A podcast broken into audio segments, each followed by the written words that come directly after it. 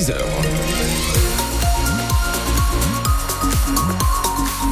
Sur la route pour l'instant, tout va bien, sauf qu'il va falloir dégivrer les pare-brises ce matin. Vous confirmez, Thomas Effectivement, avec une minimale qui est à moins 6 dans la Vénois, le long de la frontière belge, moins 5 à Maubeuge, moins 4 dans la métropole lilloise. On a du moins 4 aussi dans les Flandres, moins 3 donc pour la maximale le long euh, du littoral de Dunkerque jusqu'à Berck-sur-Mer.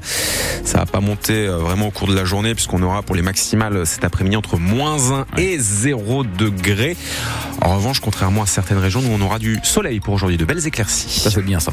Euh, Thomas, alors que l'eau se retire petit à petit dans, dans les villages inondés du Nord et du Pas-de-Calais, le débat autour de l'entretien des cours d'eau se poursuit. Les cours d'eau, mais également les fossés, les wateringues, tout ce qui permet finalement à l'eau de s'écouler dans un sens ou dans l'autre. À Boulogne-sur-Mer, hier matin, une soixantaine d'agriculteurs se sont rassemblés à l'appel de la FDSEA du Pas-de-Calais. Ils se sont postés avec leurs tracteurs le long de l'Aliane qui a débordé ces dernières semaines et avec une ils ont eux-mêmes curer le fleuve, curer, c'est-à-dire euh, que la grue a enlevé la vase et les sédiments qui sont accumulés au fond du cours d'eau. Pour ces agriculteurs, voilà ce qu'il faut faire en priorité pour éviter à l'avenir de nouvelles inondations. Alain Delplas est éleveur à Hamboucre, près de Calais.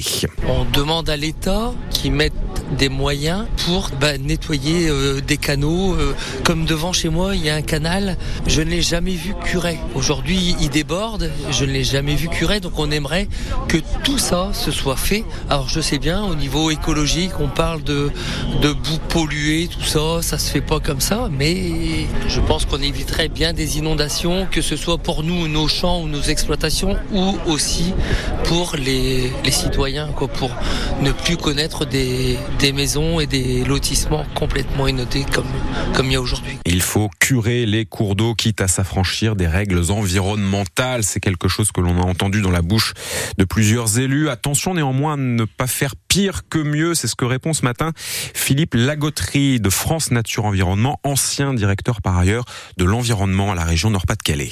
Pour les cours d'eau, les conséquences, c'est évidemment, vous détruisez le biotope de, de fond de rivière, c'est lui qui épure la rivière, etc. Vous asséchez bien sûr les zones humides qui sont sur les côtés, mais ce qui est encore plus grave, c'est que vous abaissez le niveau de l'eau de la rivière. Et en abaissant, vous drainez les nappes phréatiques d'accompagnement. Et en été, quand il n'y aura plus de précipitations, les gens se plaindront qu'il n'y a plus d'eau dans les nappes. Selon la FDSEA, les pertes des agriculteurs s'élèvent à 50 millions d'euros uniquement pour les inondations du mois de novembre, donc sans compter celles de ces derniers jours. Concernant les particuliers, France Assureur euh, confirme que les sinistrés inondés deux fois n'auraient pas à payer deux fois la franchise, ce qu'avait dit ce week-end Bruno Le Maire, ministre de l'économie. L'organisation affirme par ailleurs que les assureurs ont déjà versé plus de 60 millions d'euros aux habitants de la région victimes des inondations. Le motard, mis en cause dans l'affaire de la cité scolaire d'Auchel, est relaxé. C'était hier à Béthune. Cet homme était jugé pour menace de mort, euh, menace des propos prononcés début novembre alors que des motards intervenaient au collège lycée Lavoisier pour escorter une élève se disant victime de harcèlement. Ce jour-là, certains ont entendu ou ont cru entendre cet homme, président d'un club de bikers, prononcer une phrase du type On va le mettre dans le coffre et l'emmener en Belgique. Selon le motard, il ne parlait pas du tout du principal adjoint de la cité scolaire, mais d'un fût de bière. Faute de preuves concluante. Le tribunal a donc prononcé la relaxe, mais a tout de même condamné l'homme pour des menaces dans une autre affaire. C'est à l'encontre cette fois-là de deux agents de surveillance de la voie publique. À Bapaume, l'enquête se poursuit après la mort d'une jeune femme âgée de 19 ans renversée dimanche après-midi par une automobiliste. Cette conductrice qui est octogénaire est ressortie libre de sa garde à vue hier. Elle dit ne pas avoir vu la victime traverser la rue. Les gendarmes doivent désormais entendre les témoins de l'accident et analyser les images de vidéosurveillance. À Roubaix, ils étaient finalement une vingtaine des parents, mais aussi des élèves qui se sont rassemblés hier matin devant le lycée polyvalent Jean Moulin. Une manifestation d'une part pour réclamer le remplacement de plusieurs professeurs absents, mais aussi pour dénoncer un climat d'insécurité au sein de l'établissement. Enzo a 17 ans. Il est en première au sein de la filière métier de la sécurité, filière touchée selon lui par ces deux problématiques. Depuis l'année dernière, euh, notre filière particulièrement, on se prend des compas par la fenêtre. Des élèves euh, d'autres filières euh, du lycée. J'ai failli perdre mon œil. Il y a un compas qui est passé à à, rien de mon œil dans la cour, en plein exercice. Et après, il y a de la lacrymogène aussi. Il lâche de la lacrymo quand on passe dans le couloir. Les insultes, euh, les bousculades. Il y a des stupéfiants, il y a des ventes de stupes dans le lycée. Quand on en parle à la direction, ils nous disent euh, on est en train de régler tout cela, mais ça fait un an et il n'y a rien qui a bougé. C'est pour ça aussi qu'on est là, pour le manque de professeurs, mais l'insécurité aussi. C'est un calvaire. Déjà que j'ai des difficultés euh, en pro et en général, les manques de profs, moi ça me tue. J'ai même plus envie de venir. Les secondes, ils sont en avance sur nous les premières, parce que l'année dernière on n'a rien eu. Il y avait des profs absents. Cette année, avec le prof de pro qu'on a là, on a réussi à rattraper un peu, mais on a encore euh, du retard. Hier matin, le proviseur du lycée et un représentant du rectorat sont allés à la rencontre des manifestants rassemblés donc devant les grilles de l'établissement. Une réunion doit être organisée prochainement. Toujours pas de nouvelles du remaniement. Elisabeth ah, Borne, en fonction depuis mai 2022, a présenté hier la démission de son gouvernement. Emmanuel Macron a salué dans la foulée sur les réseaux sociaux son travail au service de la nation. Mais pour le moment, à part des rumeurs autour d'une possible nomination de Gabriel Attal, rien d'officiel ne filtre du côté de l'Elysée. En région parisienne, le froid et la neige hmm. perturbent le trafic chez nous pour l'instant.